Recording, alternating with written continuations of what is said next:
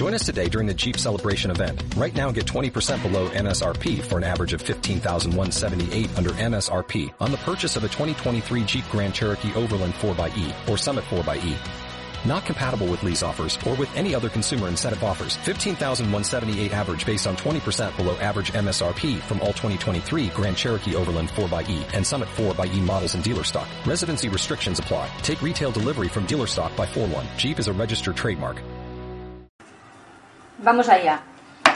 Muy buenas, soy Monse Ferrer. Están sintonizando con Iguana Radio en México. Sean muy bienvenidos a la retransmisión del programa sobre la electrohipersensibilidad que una servidora va a conducir desde la ciudad de Mataró, en la provincia de Barcelona, en España. Hoy es nuestro tercer programa con la finalidad de dar a conocer qué es la electrohipersensibilidad.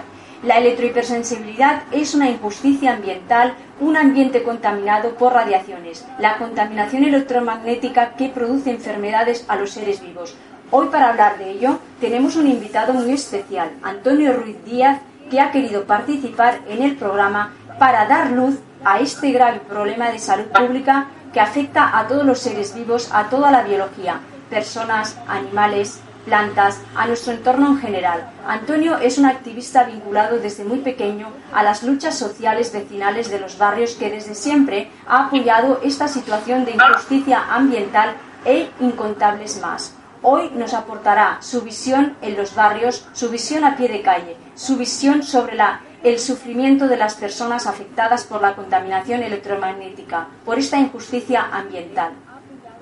Voy a leer algunas líneas del perfil de Antonio Ruiz realizado por la revista El Tot Mataró, publicado el 24 de mayo de 2007.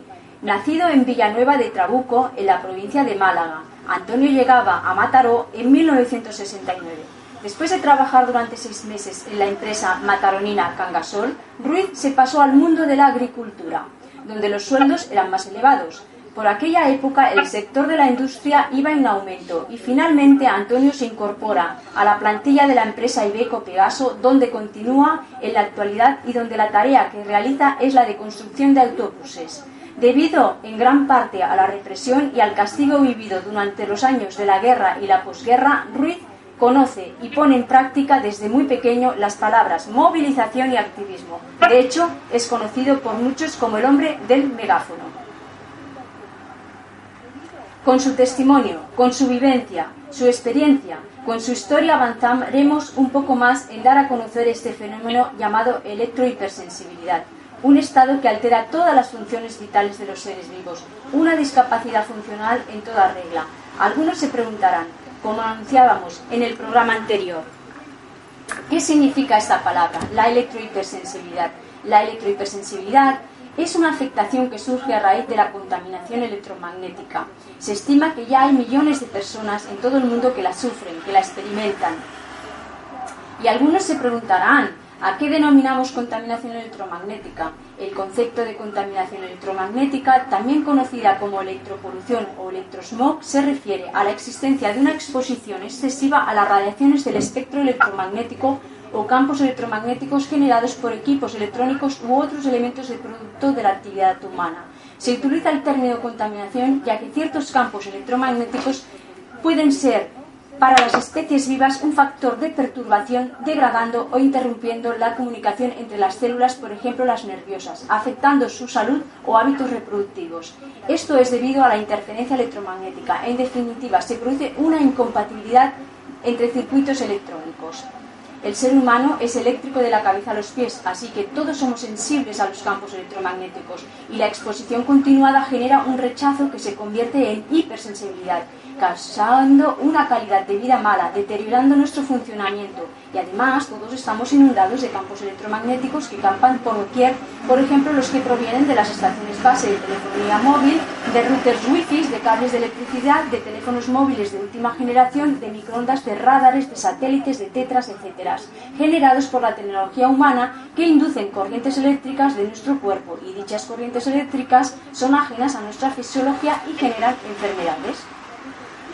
Como hemos dicho, el cuerpo humano es eléctrico y funcionamos a base de impulsos de electricidad que intervienen en su actividad. Así logramos sentir, escuchar y movernos. Una alteración en las terminaciones nerviosas causa problemas. La afectación depende de la célula que se desconecta del organismo, el lugar donde se produce la falla eléctrica, provocando una discapacidad o incapacidad funcional, una limitación en las, capacidades físicas, en definitiva la electrohipersensibilidad. Pongamos un ejemplo. Cuando el sistema eléctrico de una casa tiene algún, cortocircuito, es posible que algunas habitaciones queden sin luz o que todo el sistema del hogar se vea afectado por este suceso. De la misma forma actúa el organismo.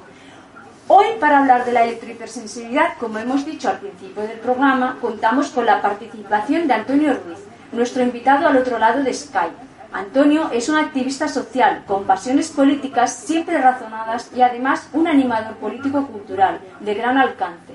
Su escenario, el Casal del Barrio, en el barrio de Cerdañola, en Mataró. Antonio, que es un buen conocedor de los problemas ambientales de los barrios, sabe que el tema de la contaminación electromagnética no es un tema aislado de un barrio o barrios en Mataró, es un tema general que afecta a nivel autonómico, estatal e internacionalmente. Donde hay estaciones base de telefonía móvil, cables de alta tensión, por ejemplo, hay problemas, de hay problemas de salud y reivindicaciones. Antonio es un hombre comprometido y muy luchador. Muy buenas, Antonio. Hola, buenas tardes. Antonio, agradecemos que estés a través de Iguana Radio dando a conocer el fenómeno de la electrohipersensibilidad como consecuencia de la electropolución. Para empezar, Antonio, cuéntanos acerca de ti y de tu trabajo como activista social con pasiones políticas. Bueno, pues yo he participado en todas las luchas que se han desarrollado aquí en nuestro barrio con el tema de, la contaminación electromagnética, el atropello de las multinacionales de la telefonía móvil, de los derechos ciudadanos, de las ordenanzas municipales y de las leyes establecidas. Y a partir de ahí, pues llevamos como unos 12 años una pelea abierta en contra de, de estos atropellos y para exigir que, se respeten los derechos a la, salud pública y que tengan en cuenta la legislación ingente y que no se atropellen los derechos de esa manera. Em, por otro lado, claro, eh, es un trabajo arduo. Eh, nos gustaría saber qué te inspira para hacer este trabajo. ¿Por qué, ¿Por qué realmente luchas para que estos atropellos no se, no se lleven a cabo? Bueno, ante, ante los atropellos de las multinacionales, la mirada de otros lados de los estamentos oficiales, de los gobiernos locales o nacionales que tendrían que vigilar por este cumplimiento, eh, es interesante que los ciudadanos pues nos encontramos ante un peligro invisible y es conveniente que los vecinos, los ciudadanos tengan la información suficiente para que efectivamente vean que existe un peligro y que existe un atropello de, los derechos ciudadanos que antepone, digamos, el tema económico pues a la salud ciudadana y a la salud pública. ¿Y qué has hecho para resolver la contaminación electromagnética en los barrios? ¿Por qué es tan importante el activismo para reclamar los derechos, en este caso que nos ocupa, para reclamar un derecho a la salud pública debido a la contaminación electromagnética? Bueno, pues ante, digamos, la dejación de funciones de los estamentos oficiales, ya sea ayuntamiento, ya sea gobierno nacional, los ciudadanos tienen que, eh, digamos, dirigirse manifestándose, presionando para que estos gobiernos eh, escuchen, la, digamos, la, reivindicación ciudadana y ellos que son los obligados a cumplir las leyes y a exigir derecho a la, a la salud pública, porque se pongan en marcha.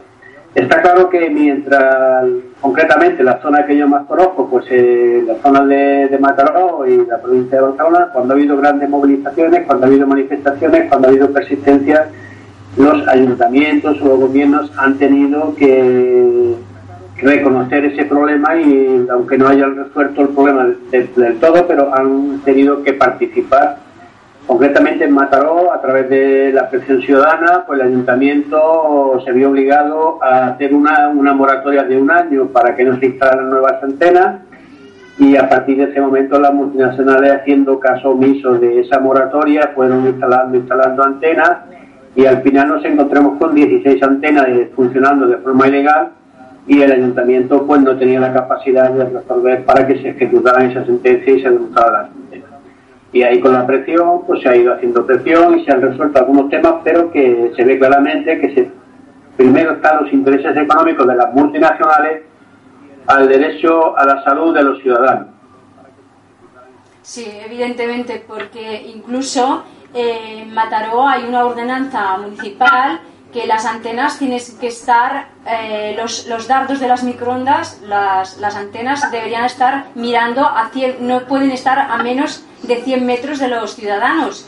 Y si te das una vuelta por todos los barrios de Mataró, eso se está incumpliendo. La ordenanza municipal tampoco se estaba cumpliendo.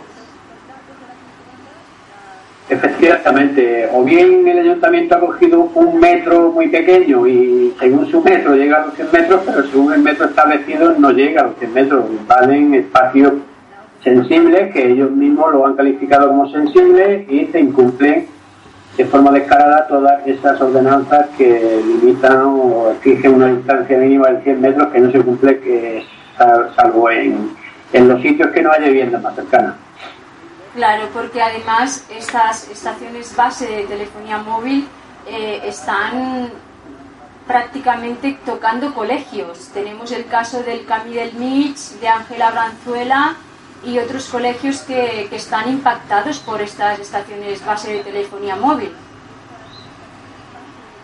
Efectivamente, hay colegios, hay antenas puestas en los propios hospitales, quiere decir que esas ordenanzas no se respetan y tampoco se respeta pues digamos los derechos de los ciudadanos a tener como mínimo hacer compatible eh, ese uso de, la tecnología sin que descaradamente pues afecte a a la, salud de las personas es que realmente la ciudadanía no está en contra de los de los avances tecnológicos ni nuestra entidad ni vosotros lo único que reclamamos es que sea una tecnología biocompatible y mientras pues que se haga una moratoria. Eso es lo que siempre se ha pedido desde los barrios de Mataró.